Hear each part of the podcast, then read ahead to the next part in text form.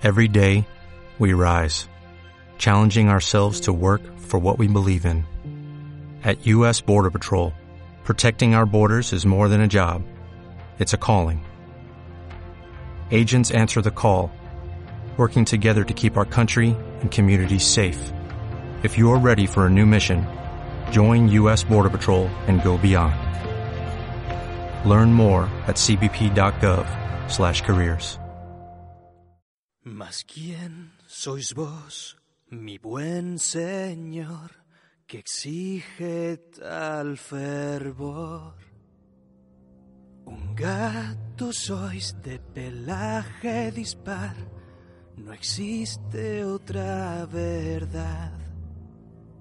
De color dorado o vermellón, con garras nace el león.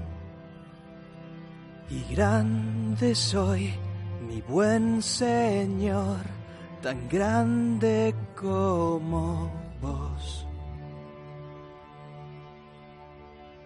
Y así le habló, y así le habló el señor de Castamir.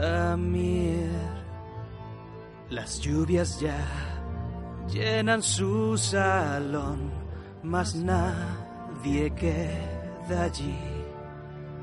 Las lluvias ya llenan su salón, mas nada queda allí.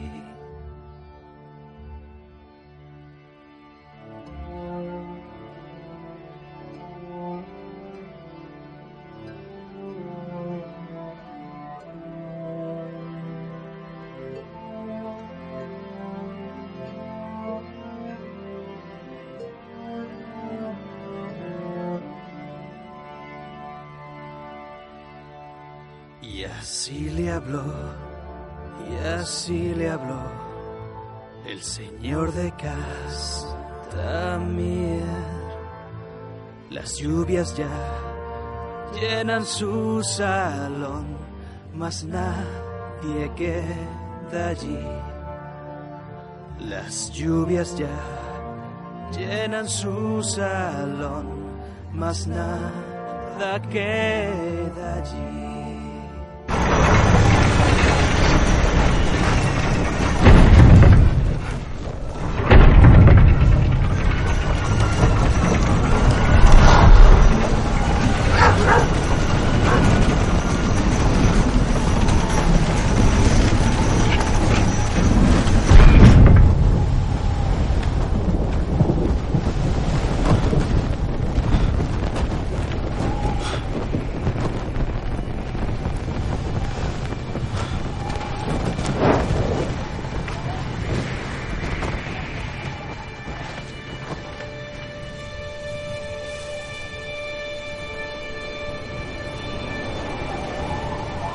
Escucha mis palabras y sé testigo de mi voto.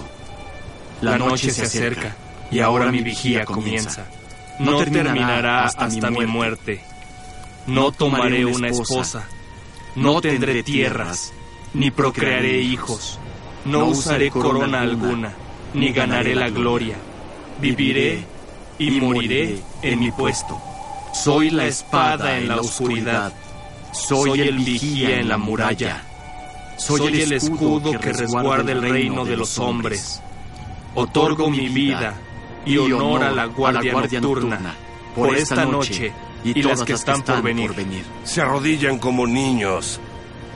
Ahora levántense como hombres de la guardia nocturna.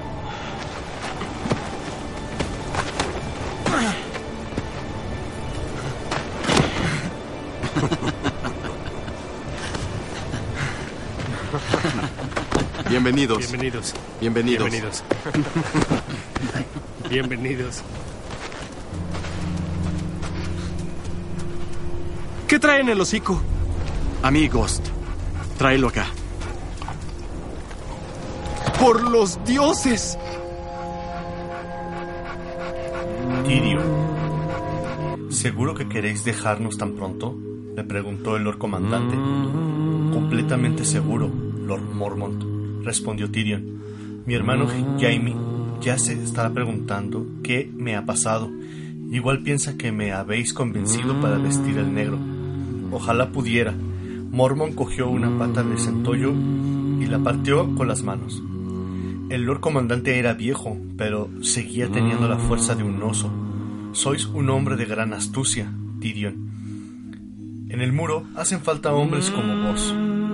Si es así, dijo Tyrion con una sonrisa, haré que reúnan a todos los enanos de los siete reinos y os los envíen Lord Mormon. Se echaron a reír. Tyrion se comió la carne de una pata de centollo y cogió otra. Les habían llegado aquella mañana de Guardia Oriente en un barril de nieve y estaban deliciosos. Lannister se está burlando de nosotros. Sir Alistair Thorne era el único hombre de la mesa que ni siquiera esbozó una sonrisa. Solo de vos, Sir Alistair, dijo Tyrion. Sonaron de nuevo las carcajadas, pero esta vez tenían un matiz nervioso, inseguro. Tenéis una lengua muy larga para no ser ni medio hombre, le espetó Thorne, clavándole los ojos negros llenos de desprecio. ¿Qué os parece si salimos los dos al patio? ¿Para qué? preguntó Tyrion. Los centollos están aquí. Aquello provocó más carcajadas. Sir Alicer se levantó, con los labios muy apretados. Salgamos y repetid vuestras bromas con un acero en la mano. Vaya, Sir Alicer, dijo Tyrion examinándose la mano derecha. Si ya tengo acero en la mano, aunque parece un tenedor para mi marisco. ¿Queréis batiros en duelo? Se subió a la silla de un salto y pinchó repentinamente el pecho de Thorn con el diminuto instrumento. Las carcajadas llenaron la sala de la torre. Al Lord Comandante se le escaparon trocitos de centollo de la boca y estuvo a punto de ahogarse. Hasta el cuervo se unió al regocijo general. Duelo. Duelo. Duelo. graznó desde la ventana. Sir Alistair Thorne salió de la habitación tan rápido como si tuviera una daga clavada en el culo. Mormon seguía tratando de recuperar la respiración.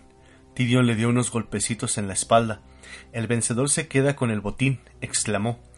Reclamó para mí los entollos que correspondían a Thorn.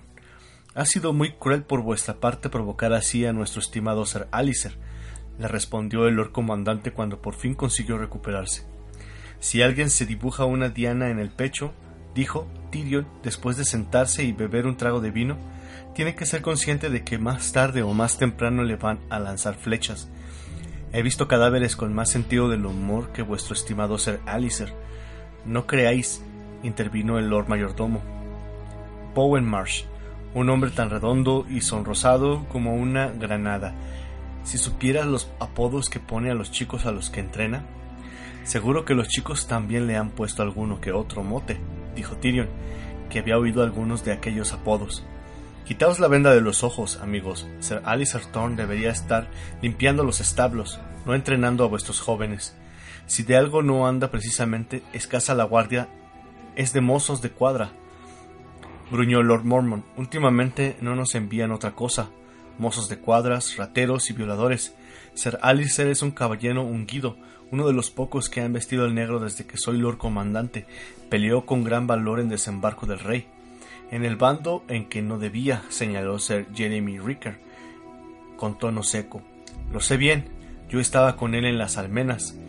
Tywin Lannister nos dio a elegir vestir el negro o, o ver vuestras cabezas clavadas en picas antes de la noche.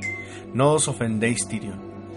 No me ofendo, Sir Jeremy, mi padre es muy aficionado a las cabezas clavadas en picas, sobre todo si pertenecen a alguien que lo haya molestado. Vos tenéis un rostro noble. No me cabe duda que os imaginaba ya decorando la ciudad sobre la puerta del rey. Habréis sido un adorno espléndido. Muchas gracias, respondió Sir Jeremy con sonrisa sarcástica. El Lord Comandante Mormon carraspeó. A veces tengo la sensación de que Sir Alicer está en lo cierto, Tyrion os burláis de nosotros y de nuestro noble propósito en este lugar. A todos nos hace falta que se burlen de nosotros de cuando en cuando, Lord Mormon, replicó Tyrion, encogiéndose de hombros. De lo contrario, empezamos a tomarnos demasiado en serio. Tendió la copa. Más vino, por favor. Para ser un hombre tan pequeño tenéis realmente una sed muy grande, comentó Bowen Marsh, mientras Ricker se, le la llenaba. Yo, en cambio, Pienso que Lord Tyrion es un gran hombre, dijo el maestro Aemon desde el extremo más lejano de la mesa. Hablaba sin levantar la voz, pero los oficiales superiores de la Guardia de la Noche guardaron silencio para escuchar al anciano. Creo que es un gigante que ha venido a visitarnos aquí, al fin del mundo. Me han llamado muchas cosas, mi señor, dijo Tyrion suavemente, pero rara vez gigante. Yo creo que es así. Los ojos lechosos y nublados del maestro Aemon se clavaron en el rostro de Tyrion. Sois demasiado bondadoso, maestro Aemon, dijo Tyrion con una inclinación de cortesía.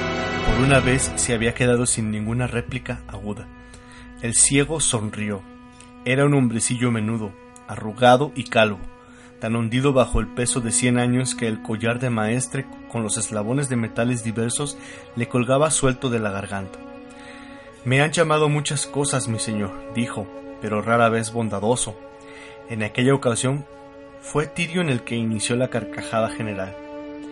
Mucho más tarde, cuando el trascendental asontó de la comida quedó zanjado y los demás comensales se fueron, Mormon ofreció a Tyrion un asiento junto a la chimenea y una copa de aguardiente tibio, tan fuerte que se le saltaron las lágrimas. El camino real puede ser peligroso tan al norte, comentó el Lord Comandante mientras bebían. Cuando cuento con Jig y con Morrek, dijo Tyrion, y Joren va a volver hacia el sur. Joren solo es un hombre, la guardia os escoltará hasta Invernalia, anunció Mormon, en un tono que no admitía discusión, bastará con tres hombres. Como deseéis, mi señor, dijo Tyrion. Podrías enviar al joven Nieve, le gustaría volver a ver a sus hermanos. ¿Nieve? Mormon frunció el ceño. Ah, el bastardo de Stark. No, mejor no. Los jóvenes tienen que olvidar la vida que dejaron atrás, a sus hermanos, a sus madres y todo eso. Si va a visitarlos será peor para él. Entiendo de estas cosas. Mis parientes de sangre, mi hermana Mikey, gobierna ahora la isla del oso. Desde la deshonra de mi hijo, tengo sobrinas a las que no conozco. Me un trago. Además, John Nieve no es más que un niño. Necesitaréis tres espadas fuertes que, que os protejan. Me conmueve vuestra preocupación, Lord Mormon. El licor fue hacia que el licor fuerte hacía que Tyrion empezara a, ma a, marearse, pero no estaba tan borracho para no darse cuenta de que el viejo oso quería pedirle algo. Me gustaría corresponder a vuestra amabilidad de alguna manera. Podéis hacerlo, dijo Mormon sin rodeos. Vuestra hermana se sienta junto al rey. Vuestro hermano es un gran caballero, y vuestro padre es el señor más poderoso de los siete reinos. Habladles en nuestro nombre, contadles cuáles son nuestras necesidades. Vos sois testigo, mi señor, la guardia de la noche agoniza. Tenemos menos de un millar de hombres, seiscientos aquí, doscientos en la torre sombría, y ni siquiera esa cifra en Guardia Oriente. Y ni la tercera parte de ellos son guerreros. El muro tiene cien leguas de longitud. Pensadlo bien, si hubiera un ataque, tengo un hombre para defender cada setenta pasos. Cada ochenta, bostezó Tyrion. Mormon no dio muestra de haberlo oído. El anciano se calentó las manos ante el fuego. Envié a Benjen Star en busca del hijo de, de John Royce, que desapareció en su primera expedición. El chico de Royce estaba más verde que la hierba de verano, pero insistió en que, los, que, le, que se le concediera el honor de dirigir la expedición. Dijo que como caballero tenía derecho a ello. Yo no quería ofender a su padre, así que cedí. Lo envié con dos hombres, dos de los mejores de la guardia, Estúpido de mí. Estúpido, graznó el cuervo. Tyrion alzó la vista. El pájaro lo miró con ojos que eran como cuentas negras, al tiempo que encrespaba las plumas. Estúpido, graznó de nuevo. Sin duda el viejo Mormon no se lo tomaría a bien si estrangulaba a aquel pajarraco. Lástima. Gareth era casi tan viejo como yo y llevaba más tiempo en el muro. Siguió al Lord Comandante sin hacer caso del irritante animal, pero por lo visto renegó de su juramento y se fugó. Yo jamás lo habría creído de él, pero Lord Eddard me envió una cabeza desde Invernalia. De Royce, no, ha habido noticias. Un desertor y dos desaparecidos, y ahora Ben también ha desaparecido. Suspiró. Y aquí él envió a buscarlo. Dentro de dos años cumpliré los setenta. Soy demasiado viejo y estoy demasiado cansado para soportar esta carga. Pero si dejo mi puesto, ¿quién lo ocupará? ¿Alistair Thorne? ¿Bowen Marsh? Tendría que estar tan ciego como, como el maestro Aemon para no ver qué son. La Guardia de la Noche se ha convertido en un ejército de chiquillos resentidos y viejos cansados, sin contar a los hombres que se han sentado esta noche a la mesa. Puede que haya otros veinte que sepan leer y muchos menos capaces de pensar, de planificar, de dirigir. En el pasado, la guardia se pasaba los veranos construyendo. Cada lord comandante elevaba el muro y lo dejaba más alto que como lo había encontrado. Ahora nos limitamos a sobrevivir. Tyrion comprendió que el anciano hablaba muy en serio y sintió cierta pena por él. Lord Mormon se había pasado buena parte de la vida en el muro y necesitaba creer que todos aquellos años tenían sentido. Os prometo que le hablaré al rey de vuestras necesidades, dijo con toda sinceridad, y también informaré a mi padre y a mi hermano Jamie. Lo haría, desde luego. Tyrion Lannister siempre cumple su palabra. Lo que se cayó fue el resto. El rey Robert no le haría el menor caso. Lord Tywin le diría que se había vuelto loco y Jamie se limitaría a reírse. Sois joven, Tyrion, dijo Mormon. ¿Cuántos inviernos habéis vivido? ¿Ocho o nueve? Contestó Tyrion encogiéndose de hombros. Me falla la memoria. Y todos cortos. Así es, mi señor. Había nacido al final de un invierno, un invierno terrible y cruel que según los maestros había durado casi tres años, pero sus primeros recuerdos eran de la primavera, cuando era niño. Se decía que un verano largo significaba siempre que se avecinaba un invierno largo. Este verano ha durado nueve años, Tyrion, y está a punto de empezar el décimo. Pensadlo bien. Cuando yo era niño, replicó Tyrion, mi ama de cría me decía que algún día, si los hombres eran buenos, los dioses otorgarían al mundo un verano que no acabaría nunca. Quizá hemos sido mejores de lo que creemos, y por fin estamos viviendo el gran verano. Sonrió. Al Lord Comandante, en cambio, no pareció hacerle gracia. No sois tan tonto como para creerse eso, mi señor. Los días ya se acortan, no cabe duda. Aemon ha recibido cartas de la ciudadela que concuerdan con sus datos. Estamos viviendo el final del verano. Mormon agarró con fuerza la mano de Tyrion. Tenéis que conseguir que lo comprendan. La oscuridad está cerca, mi señor. En los bosques hay seres salvajes, lobos guargo, mamuts y osos de las nieves grandes como uros, y en mis sueños he visto cosas aún más oscuras. En vuestros sueños, repitió Tyrion, que cada vez necesitan más otra copa. Los pescadores que faenan cerca de Guardia Oriente han divisado caminantes blancos en la orilla, dijo Mormon, haciendo caso omiso de su tono de voz. Los pescadores que faenan cerca de Lannisport divisan sirenas. Esta vez Tyrion ya no pudo contenerse. Dennis Malister nos ha escrito que los montañeses se trasladan hacia el sur, más allá de la Torre Sombría. Es una migración como jamás se había visto. Huyen, mi señor, pero... ¿De qué? Lord Monmouth se dirigió hacia la ventana y escudriñó la noche. Mis huesos son viejos, Lannister, y aún así nunca habían sentido un frío como este. Os lo suplico, decídselo al rey, se acerca el invierno, y cuando caiga la larga noche, lo único que se interpondrá entre el reino y la oscuridad que llega del norte será la guardia de la noche. Si no estamos preparados, que los dioses se apiaden de nosotros. Que los dioses se apiaden de mí si no duermo un poco esta noche. Joren está decidido a partir con la primera luz del alba. Tyrion se puso en pie, somnoliento por el vino y cansado de tantas predicciones funestas. Quiero daros las gracias por vuestra amabilidad, Lord Mormon. Decídselo, Tyrion decídselo a todos y conseguid que os crean. Es el único agradecimiento que necesito. Silbó y el cuervo descendió para posársele en el hombro. Mormon sonrió. Le dio unos granos de maíz que llevaba en el bolsillo y en ellos seguía cuando Tyrion salió. En el exterior, el frío cortaba como un cuchillo. Tyrion Lannister se ajustó las pieles, se puso los guantes y saludó a los pobres desgraciados que tenían que montar guardia ante la torre del Lord Comandante. Cruzó el patio en dirección a sus habitaciones, situadas en la Torre del Rey, a toda la velocidad que le permitían las piernas. La nieve curgía bajo los pies a medida que rompía con las botas de la capa de hielo nocturno, y su aliento ondeaba ante él como un estandarte. Se metió las manos bajo las axilas y caminó aún más deprisa, sin dejar de rezar porque Morrek hubiera recordado caldearle la cama con ladrillos calientes de la chimenea. Detrás de la torre del rey el muro brillaba a la luz de la luna, inmenso, misterioso. Tyrion se detuvo un instante para contemplarlo. Le dolían las piernas por el frío y el paso acelerado. De repente, se apoderó de él una extraña locura, una ansia desesperada de mirar una vez más hacia el fin del mundo. Pensó que sería su última oportunidad. Al día siguiente cabalgaría hacia el sur y nunca tendría motivos para regresar a aquel desierto gélido. La torre del rey se alzaba ante él, con la promesa de una cama blanda y caliente. Pero Tyrion pasó de largo y se dirigió hacia la extensión blanca del muro. Una escalerilla de madera ascendía por la cara sur, apoyada en vigas rodamentarias que se clavaban profundamente en el hielo. Los hermanos negros le habían asegurado que era mucho más resistente de lo que parecía, pero a Tyrion le dolían demasiado las piernas solo con imaginarse al ascenso.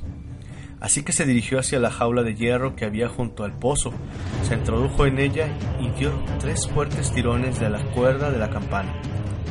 Tuvo que esperar lo que le pareció una eternidad entre los barrotes, con el muro a su espalda, tanto para que a Tyrion le diera tiempo de preguntarse por qué estaba haciendo aquello, estaba a punto de optar por olvidarse de su capricho repentino e irse a la cama cuando la jaula sufrió una sacudida y empezó a ascender. Al principio subía a trompicones, luego con un movimiento más fluido. El suelo se alejó de la jaula bamboleante y Tyrion tuvo que aferrarse a los barrotes de hielo. Sentía el frío del metal incluso a través de los guantes. Advirtió con alegría que Morrick tenía encendida la chimenea desde la habitación, pero la del Lord Comandante estaba a oscuras por lo visto, el viejo oso tenía más sentido común que él. La jaula siguió ascendiendo poco a poco, y las torres quedaron abajo junto a todo el castillo negro, bañado por la luz de la luna. Desde allí arriba se veía bien lo lúgubre y desierto que estaba, torreones sin ventanas, muros derrumbados, patios llenos de escombro. A lo lejos se divisaban las luces de Villatopo, la pequeña aldea situada media legua más al sur, a la vara del camino real, a la vera del camino real, y de cuando en cuando la luz de la luna arrancaba destellos del agua allí donde los arroyos gélidos descendían de las montañas para correr por las llanuras. El resto del mundo era un desierto negro de colinas azotadas por el viento y extensiones rocosas salpicadas de nieve. Por los siete infiernos, si es el enano, resonó al fin una voz ronca. La jaula se detuvo con un último movimiento brusco y se quedó suspendida, meciéndose mientras las cuerdas crujían. Pues tráelo aquí, maldita sea. Se oyó un gruñido y el gemido de la madera a medida que la jaula se deslizaba hacia un lado. Y por fin tuvo el muro a sus pies. Tyrion esperó a que la jaula se detuviera antes de abrir la puerta y saltar al hielo. Una figura recia vestida de negro estaba apoyada en la, en la manivela, mientras otra sujetaba la jaula con manos enguantadas. Tenían los rostros protegidos por bufandas de lana, de manera que solo se les veían los ojos. ¿Qué quieres a estas horas de la noche? preguntó el de la manivela. Echaron un último vistazo. Los dos hombres intercambiaron una mirada de, de, desagrado. Mira cuanto quieras, dijo el otro, pero ten cuidado, no te vayas a caer. El viejo oso nos despellejaría. Bajo la enorme grúa, bajo la enorme grúa había un pequeño cobertizo, y Tyrion atisbó el resplandor mortecino de un brasero al tiempo que le llegaba una breve ráfaga de aire tibio cuando el hombre de la manivela abrió la puerta para volver al interior. Pronto estuvo solo. Allí el frío era espantoso y el viento tironeaba de la ropa como un amante insistente.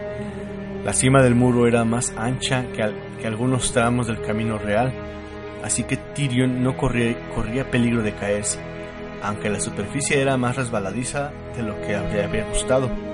Los hermanos solían espolvorear con piedra machacada la zona de tránsito, pero el peso de infinitas pisadas fundía el muro, de manera que el hielo parecía crecer en torno a la, a la gravilla y engullirla hasta que la superficie quedaba lisa de nuevo, y había que echar más piedra machacada. Pero no era ningún obstáculo insalvable para ti.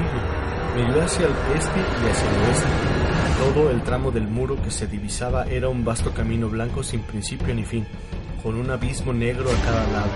Hacia el oeste, que siguió sin ningún motivo concreto y echó a andar en aquella dirección, por la zona más cercana al norte que parecía tener más gravilla. Tenía las mejillas enrojecidas por el frío y a cada paso que daba sus piernas protestaban más y más, pero Tyrion no le hizo caso. El viento soplaba contra él, la gravilla crujía bajo las botas y al frente la cinta blanca seguía el perfil de las colinas y se elevaba más y más hasta perderse en el horizonte occidental. Pasó junto a una catapulta gigantesca, alta como el muro de una ciudad, cuya base se hundía profundamente en el muro. En algún momento habían quitado el brazo para repararlo y no habían vuelto a ponerlo, ya sea junto a la estructura principal como un juguete roto, incrustado en el hielo. Una voz amortiguada le ordenó detenerse desde el otro lado de la catapulta. ¡Alto! ¿Quién va?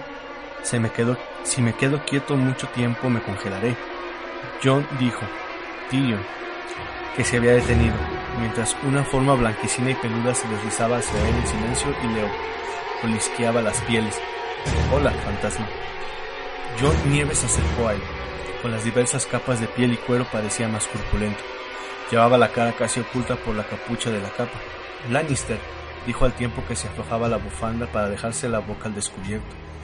Este es el último lugar donde esperaría encontrarte. Llevaba una lanza con una punta de hierro muy pesada, más alta que él, y tenía una espada enfundada al costado. Cruzado sobre el pecho llevaba un cuerno negro con bandas de plata. Este es el último lugar donde esperaba estar, admitió Tyrion. Ha sido un capricho. Si toco a fantasma, me arrancaría la mano de un mordisco. No mientras esté yo aquí, le aseguró John. Tyrion rascó al lobo blanco detrás de las orejas. Los ojos rojos lo miraron impasibles. La bestia ya le llegaba al pecho. Tyrion tuvo la sensación de que, en menos de un año, sería él quien tendría que alzar la vista para mirarlo. ¿Qué haces aquí arriba esta noche? preguntó, aparte de congelarte las pelotas. Me toca guardia, dijo John. ¿Otra vez? Sir Alice ha tenido la amabilidad de pedir al comandante al cargo de los turnos que se ocupe de mí. Por lo visto, cree que si me mantienen despierto la mitad de la noche, me dormiré durante los entrenamientos de la mañana. Hasta ahora he conseguido decepcionarlo. ¿Fantasma sabe ya hacer malabarismos? preguntó Tyrion con una sonrisa. No, respondió John también sonriente, pero esta mañana Green se ha defendido bien de Hutler. Y a Pip ya no se le cae la espada tan a menudo. Pip se llama Pipar. Es el chico menudo, el que tiene las orejas tan grandes. Me vio entrenar con Green y me pidió ayuda. Thorn sí se había molestado en enseñarme a sujetar bien la espada. Se giró hacia el norte. Tengo que vigilar un tercio de la legua del muro. ¿Quieres caminar conmigo? Siempre que vayas despacio, accedió Tyrion comandante al cargo de los turnos me ha dicho que tengo que andar para que no se me hiele la sangre, pero no a qué velocidad. Echaron a andar. Fantasma iba junto a John como una sombra blanca. Me marcho mañana, dijo Tyrion. Ya lo sé, dijo John con una extraña tristeza. Tengo pensado detenerme en Invernalia en el camino.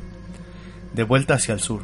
Si quieres que lleve algún mensaje de tu parte, dile a Rob que seré comandante de la Guardia de la Noche y que conmigo estará a salvo así que más vale que se vaya a coser con las niñas y que Miken le funda la espada para que hacer herraduras. Tu hermano es más alto que yo, dijo Tyrion con una carcajada. Me niego a entregar ningún mensaje que conlleve mi pena de muerte. Rickon preguntará que cuando voy a volver. Si puedes, intenta explicarle dónde estoy. Dile que mientras tanto se puede quedar con todas mis cosas. Eso le gustará mucho. Oye, no sé si lo sabes, pero eso mismo se lo podrás decir por carta. Tyrion Lannister tenía la sensación de que aquel día la gente le estaba pidiendo demasiado. Rickon aún no sabe leer, y en cuanto a Bran, se detuvo bruscamente. No sé qué mensaje enviarle a Bran. Ayúdalo, Tyrion. ¿Cómo quieres que lo ayude? No soy un maestro que puede eh, aliviarle el dolor, ni conozco hechizos que le devuelvan las piernas. A mí me ofreciste ayuda cuando lo necesitaba, no te ofrecí nada más que palabras. Entonces, dale palabras también a Bran. ¿Le estás pidiendo a un cojo que enseñe a bailar a un tullido? Dijo Tyrion. Por sincera que sea la lección, el resultado no puede ser más que grotesco. Pero sé lo que es querer a un hermano por nieve. Destaqué a Bran la poca ayuda que esté en mi mano. Gracias, señor Lannister. Se quitó el guante y le tendió la mano desnuda. Amigo mío, Tyrion se sintió extrañamente conmovido. La mayoría de mis parientes son bastardos, dijo con una sonrisa irónica pero eres el primero al que me une a la amistad. Se quitó el guante con los dientes y estrechó la mano de Nieve. Carne contra carne. El apretón del chico era firme y fuerte. John Nieve se puso de nuevo el guante, dio media vuelta bruscamente y caminó hacia el gélido antepecho norte. Más allá, el muro era un precipicio abrupto. Más lejos, solamente había oscuridad inexplorable. Tyrion se reunió con él y juntos contemplaron el fin del mundo. La guardia de la noche no permitía que el bosque se acercara a menos de 800 pasos de la cara norte del muro. Hacía siglos que habían talado la espesura de, carpes y robles y árboles centinela para crear una ancha franja de terreno descubierto que en la que no pudiera ocultarse enemigo alguno. Tyrion había oído que algunas zonas del muro entre las tres fortalezas la espesura había recuperado terreno a lo largo de las décadas y que habían centinelas verdes grisáceo y arcianos blancos enraizados al pie de la muralla de hielo, pero el castillo negro era un voraz consumidor de madera para las chimeneas y allí las hachas de los hermanos negros detenían el avance del bosque. Aún así, el bosque nunca estaba lejos, desde donde se encontraba. Tyrion alcanzaba a verlo, divisaba los árboles oscuros que se alzaban amenazadores más allá de la franja de terreno abierto, como un segundo muro paralelo al primero, un muro de noche. Pocas veces se había blandido una hacha contra aquella madera negra, ni a la luz de la luna conseguía penetrar el viejo entramado de raíces, ramas y matorrales de espinos. Allí, los árboles crecían inmensos, y no era de extrañar que la guardia de la noche llamara a aquella espesura el bosque encantado. Allí de pie, observando aquella oscuridad en la que no ardía hoguera alguna, a merced del viento y sintiendo el frío como una lanza en las entrañas, Tyrion Lannister pensó que casi podía creer los rumores sobre los otros, el enemigo en la noche. Sus bromas sobre endriagos y tuburiantes ya no le parecían tan divertidas. Mi tío está allá afuera, dijo John Nieve en voz baja. Se apoyó en la lanza y escudriñó la oscuridad. La primera noche que me enviaron aquí, pensé, ahora vendrá el tío Benjen, será el primero en verlo y haré sonar el cuerno, pero no ha venido. Ni esa noche ni ninguna otra. Dale tiempo, dijo Tyrion. Mucho más al norte, un lobo empezó a aullar. Otro se unió a su llamado. Y otro más. Fantasma inclinó la cabeza y escuchó. El muchacho le puso la mano encima. Si no vuelve, Fantasma y yo iremos a buscarlo, prometió John. Te creo, dijo Tyrion. Pero lo que pensaba era, ¿y quién irá a buscarte a ti? Se estremeció.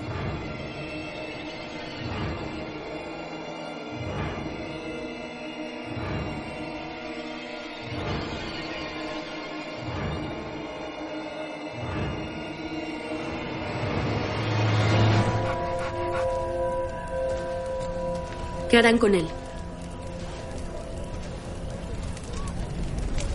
Cuando el calázar cabalgue, será atado a una silla, forzado a correr tras los caballos todo el tiempo que pueda. ¿Y cuando caiga? Vi a un hombre correr 15 kilómetros de una vez. El rey Robert me quiere muerta. Él fue el primero y no será el último. Pensé que me dejaría en paz. Ahora que mi hermano no está. Nunca la dejará en paz. Si cabalga lo más profundo de y sus asesinos la seguirán. Si navega hasta las Islas Basilic, sus espías se lo dirán. Él nunca abandonará la cacería. Usted es una Targaryen, la última Targaryen. Su hijo tendrá sangre de Targaryen y 40.000 guerreros detrás de él. Él no tendrá mi hijo. Ni tampoco a usted, Khaleesi.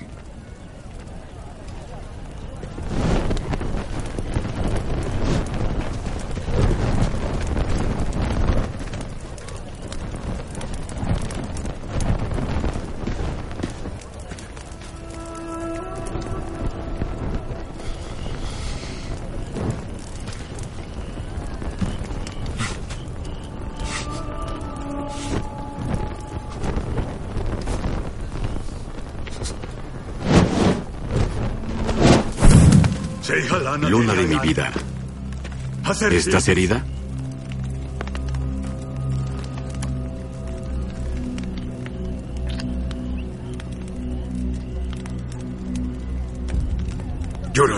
Llora el Andal. Escuché lo que hiciste. Escoge un caballo que gustes. Es tuyo. Este es mi regalo para ti.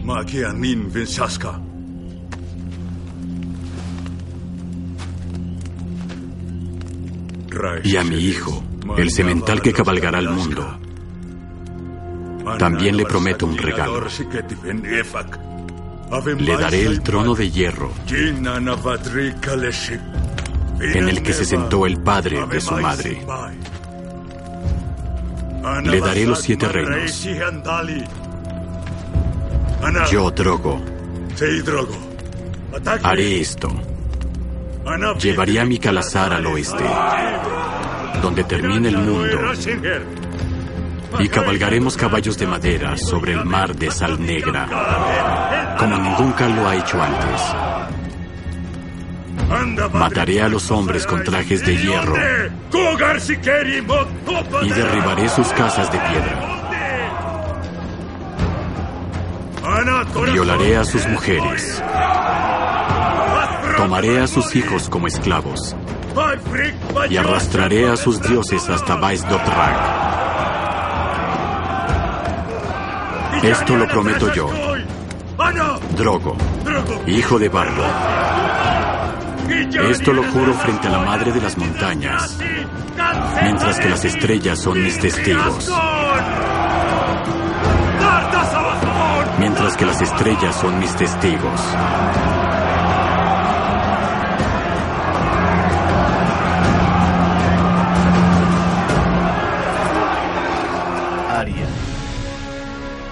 Padre había estado peleando otra vez con el consejo Arya se lo notó en la cara cuando se sentó en la mesa. Otra vez tarde, como sucedía tan a menudo, ya habían retirado el primer plato, una sopa de calabaza espesa y dulce, cuando Ned entró a zancadas en el salón pequeño. Lo llamaban así para diferenciarlo del salón principal, donde el rey podía celebrar festines con mil invitados pero se trataba de una inmensa estancia alargada, de grandes techos abovedados y bancos para 200 personas junto a las mesas sostenidas por caballetes. Mi señor, dijo Jory al ver entrar a Ned. Se puso de pie e inmediatamente lo imitó el resto de la guardia. Todos los hombres lucían capas nuevas, de gruesa lana gris con ribetes de seda blanca. Los cierres eran broches en forma de manos de plata que los identificaban como miembros de la casa y la guardia de la mano. Solo eran 50, así que casi todos los bancos estaban vacíos. Sentaos, dijo Eddard Stark. Ya veo que habéis empezado sin mí. Me alegra ver que aún quedan hombres con sentido común en la ciudad. Hizo una señal para que se reanudara la comida. Los criados empezaron a servir banquejas, bandejas de costillas asadas con una costra de ajo y hierbas. En los patios se comenta que habrá un torneo, mi señor, dijo Yori al tiempo que volvía a sentarse. Se dice que vendrán caballeros de todas partes del reino para las justas y las, los festines en honor a vuestro nombramiento como mano del rey. Arya se dio cuenta de que a su padre no le gustaba lo más mínimo aquello. Se comenta también que es lo menos que deseó en el mundo. ¿Un torneo? exclamó Sansa con los ojos abiertos como platos. Estaba sentada entre la septa Mordain y Jane Poole, tan lejos de Arya como podía sin exponerse a un reproche de su padre. ¿Se nos permitirá asistir, padre? Sabes de sobra que opino, Sansa. Tengo que organizar los juegos de Robert y encima fingir que me siento honrado, pero nada me obliga a exponer a mis hijas a semejante locura. Por favor, insistió Sansa, quiero verlo. La princesa Mistela asistirá, mi señor intervino la septa Mordain, y es más joven que Lady Sansa. Todas las damas de la corte estarán presentes, es lo que se espera de ellas en un gran acontecimiento como ese. Y el torneo es un, en vuestro honor. Resultaría muy extraño que vuestra familia no asistiera. Supongo que sí.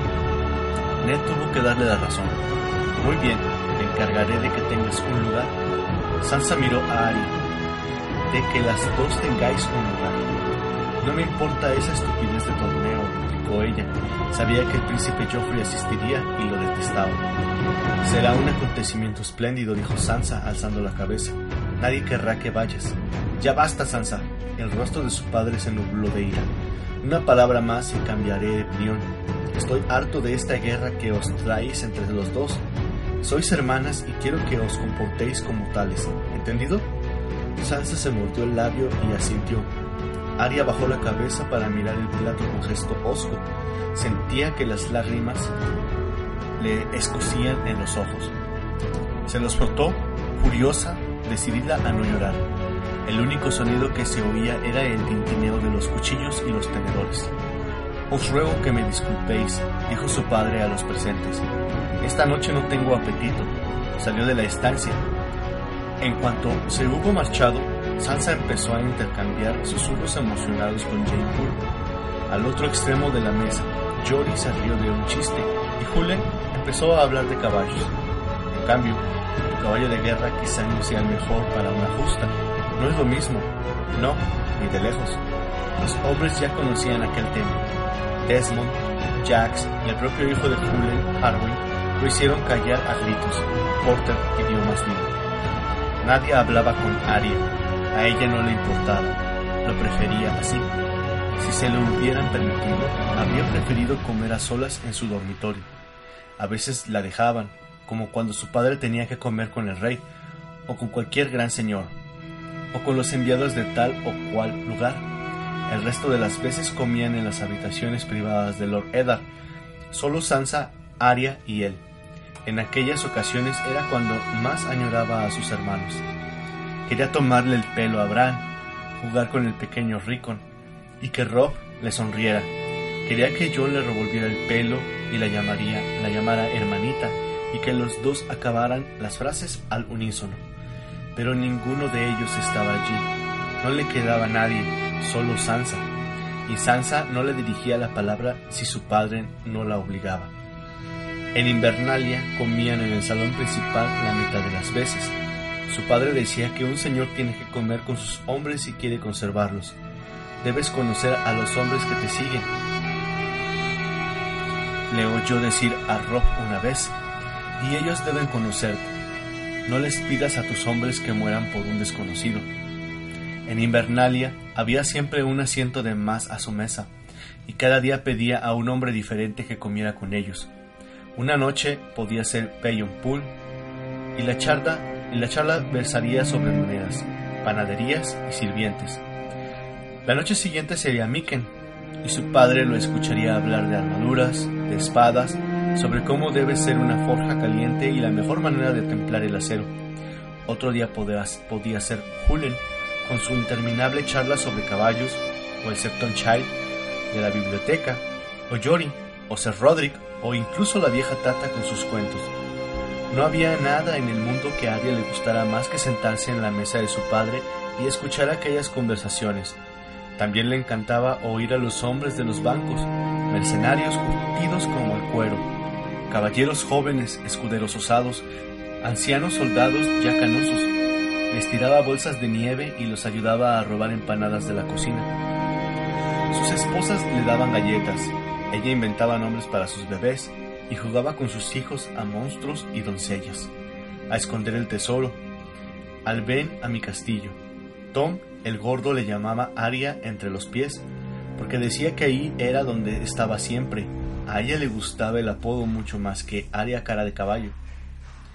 Pero aquello era Invernalia, a un mundo de distancia, y allí todo era diferente. Aquella era la primera vez que comían con, con los hombres desde la llegada a desembarco del rey, y Aria lo detestaba. Odiaba el sonido de los voces, la manera en que se reían, las historias que contaban.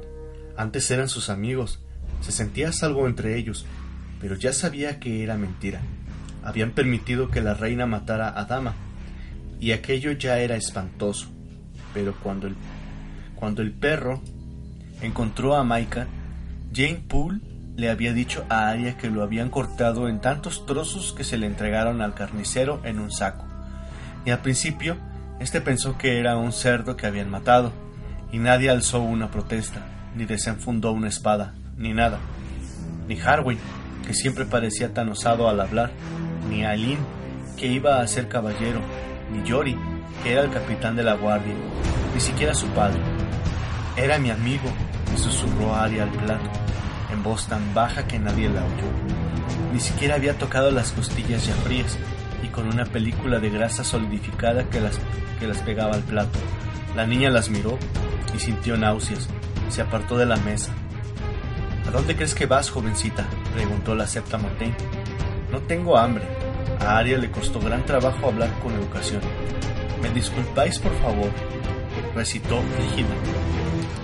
No, no te disculpamos, la. Si casi no has tocado la comida, siéntate ahí y limpia el plato. Límpialo tú.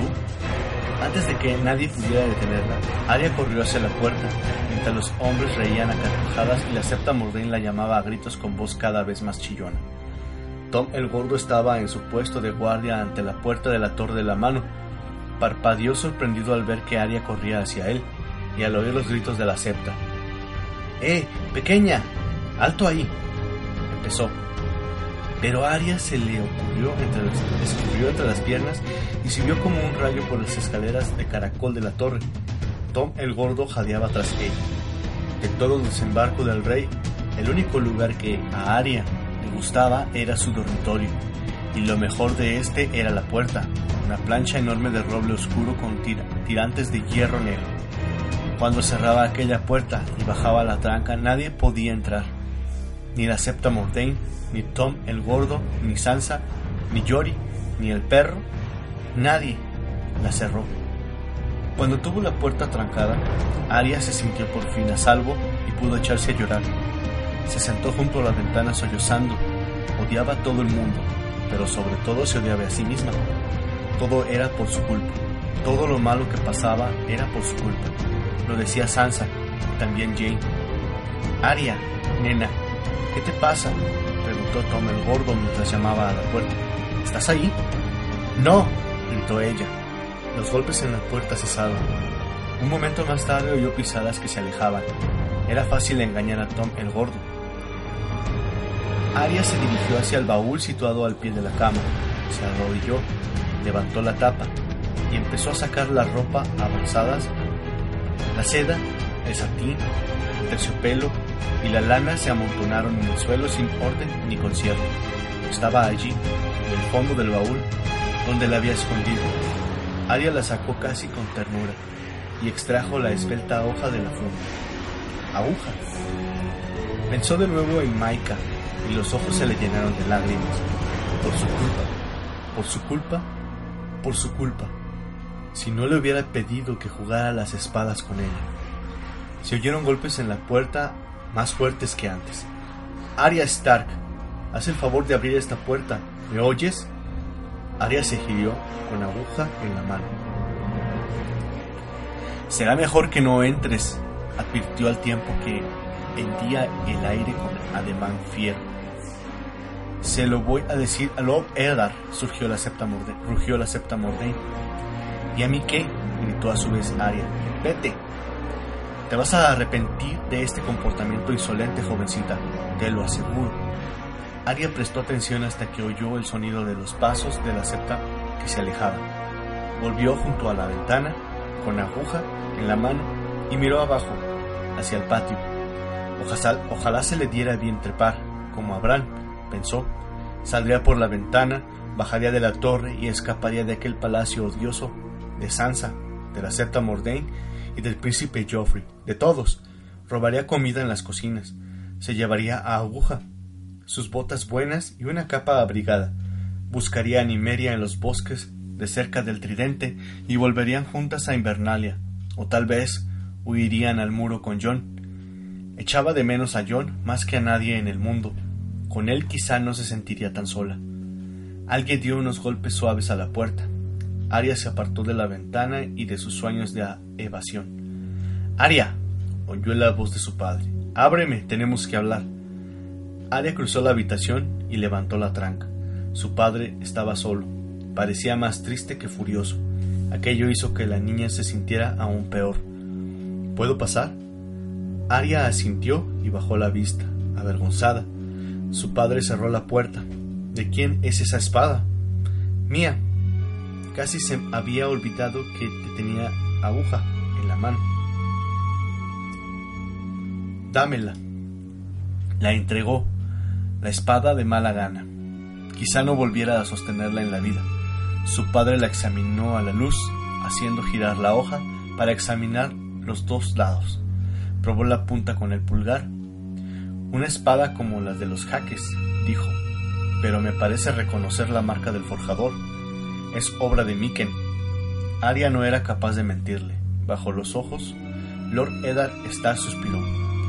Mi hija de nueve años consigue armas de mi herrería y yo ni me entero. Se supone que la mano del rey tiene que gobernar los siete reinos y ni siquiera puedo controlar mi casa. ¿Cómo es que tienes una espada, Aria? ¿Cómo la has conseguido? Ella se mordió el labio y no dijo nada. Nunca traicionaría a John, ni siquiera ante su padre. Bueno, tampoco importa, añadió él tras una pausa. Contempló la espada que tenía entre las manos. No es juguete para un niño, y menos todavía para una chiquilla. ¿Qué diría la septa Mordain si supiera que juegas con espadas? No estaba jugando, replicó Aria, y odio a la septa Mordain. Basta ya, le espetó su padre con tono duro y cortante. La septa no hace más que cumplir con sus obligaciones, y bien saben los dioses que se lo pones difícil a la pobre mujer. Tu madre y yo la hemos cargado con la misión imposible de hacer de ti una dama. Yo no quiero ser una dama, rugió Aria. Debería romper en dos este juguete ahora mismo, así se acabaría tanta tontería. Aguja no se rompe, dijo Aria desafiante, aunque el temblor en la voz traicionaba sus palabras. Vaya, así que tiene nombre, ¿eh? Su padre suspiró. Ay, Aria, tienes algo de salvaje, hija. Mi padre lo llamaba la sangre del lobo. Liana tenía un poco de eso, y mi hermano Brandon mucho. A los dos los llevó a morir jóvenes. La niña captó la tristeza en su voz. No acostumbraba a hablar de su padre, ni de sus hermanos, que habían muerto mucho antes de que ella naciera. Liana habría llevado una espada si mi padre lo hubiera permitido. A veces me lo recuerdas, me la recuerdas, hasta te pareces a ella. Liana era hermosa, dijo Aria, extrañada. Era lo que decía todo el mundo, en cambio nadie lo decía de ella. Cierto, asintió Eddard hermosa y voluntariosa, y murió joven. Alzó la espada y la interpuso entre ellos dos. ¿Qué pensabas hacer con aguja, Aria? ¿A quién querías estar, ensartar? ¿A tu hermana? ¿A la septa Murdain? ¿Sabes lo primero que hay que saber de la lucha con espada? Hay que clavarla por el extremo puntiagudo. Lo único que recordaba era la lección que le había dado John. Bueno, sí, eso es lo esencial. A su padre se le escapó la carcajada. Aria necesitaba con desesperación que la comprendiera, que viera las cosas como ella. Estaba intentando aprender, pero se le llenaron los ojos de lágrimas. Le pedí a Maika que se entrenara conmigo. Se rompieron las compuertas y el dolor la recorrió como una oleada. Se volvió temblorosa. Se lo pedí yo. Sollozó. Fue culpa mía. Fue culpa. Su padre la abrazó, la sostuvo con dulzura y le dio la vuelta para que sollozara contra su pecho. No, pequeña, no, murmuró. Llora por tu amigo, pero no te culpes. Tú no mataste al hijo del carnicero. El crimen lo cometieron el perro y la mujer cruel a la que sirve. Los odio, le, confió Aria con el rostro enrojecido y la nariz goteando. Al perro, a la reina, al rey y al príncipe Joffrey. Los odio a todos. Joffrey mintió. No fue como él dijo. Y también odio a Sansa. Sí que se acordaba, pero mintió para gustarle a Joffrey. Todos mentimos, dijo su padre. ¿O de verdad piensas que me creí que ni media escapó? Jory me prometió que no se lo diría a nadie. Arya se había sonrojado. Y mantuvo su palabra, dijo él con una sonrisa. No necesito que me digan ciertas cosas, hasta un ciego vería que esa loba jamás te habría abandonado por su voluntad. Tuvimos que tirarle piedras, sollozó Aria. Le dije que se fuera, que era libre, que ya no la quería, que se marchara a jugar con otros lobos. Los oíamos aullar y Jory dijo que en los bosques había muchos animales, así que podría cazar y comer ciervos. Pero aún así me seguía, y al final tuvimos que tirarle piedras. Yo le di dos veces, lloró y me miró de una manera que me hizo sentir mucha vergüenza, pero era lo que tenía que hacer, ¿verdad? Si no, la reina la habría matado. Era lo que tenías que hacer, le aseguró su padre, y hasta en aquella mentira había cierto honor. Había dejado a Aguja a un lado para abrazar a Aria. volvió a coger la espada y se dirigió a la ventana. Allí se quedó un momento, observando el patio. Al final se volvió hacia ella con mirada pensativa. Se sentó en la silla, junto a la ventana, con aguja en el rezago. En el regazo. Siéntate, Aria. Tengo que explicarte unas cuantas cosas. La niña nerviosa se acomodó al borde de la cama. Eres demasiado pequeña para cargar con mis preocupaciones, pero también eres una Stark de Invernalia. Ya conoces nuestro lema. Se acerca el invierno, susurró ella. Los tiempos duros y crueles, asintió su padre. Los probamos en el tridente, pequeña, y también cuando Bran se cayó. Naciste durante el largo verano, no has conocido otra cosa, pero ahora el invierno se acerca de verdad. ¿Te acuerdas también del emblema de nuestra casa? El lobo guargo, dijo ella, con la imagen de Nimeria en la mente. Se abrazó las rodillas contra el pecho. De repente tenía mucho miedo. Te voy a contar algo sobre los lobos, hija. Cuando cae la nieve y sopla el viento blanco, el lobo solitario muere, pero la manada sobrevive. El verano es tiempo para riñas y altercados. En invierno tenemos que protegernos entre nosotros, darnos calor mutuamente, unir las fuerzas. Así que si quieres odiar a alguien, Aria, odia a aquellos que nos harían daño. La septa Mordain es una buena mujer y Sansa. Sansa es tu hermana. Sois diferentes como el día y la noche, pero por vuestras venas corre la misma sangre. La necesitas y ella te necesita a ti, y que los dioses me ayuden, porque yo os necesito a las dos. No odio a Sansa, dijo Aria. Su padre parecía tan cansado que se puso triste. Lo digo de mentira, era solo verdad a medias. No quiero asustarte, pero tampoco te voy a mentir. Hemos venido a un lugar muy peligroso, hija. Esto no es Invernalia. Tenemos enemigos que no nos quieren bien. No podemos permitiros pelear entre nosotros.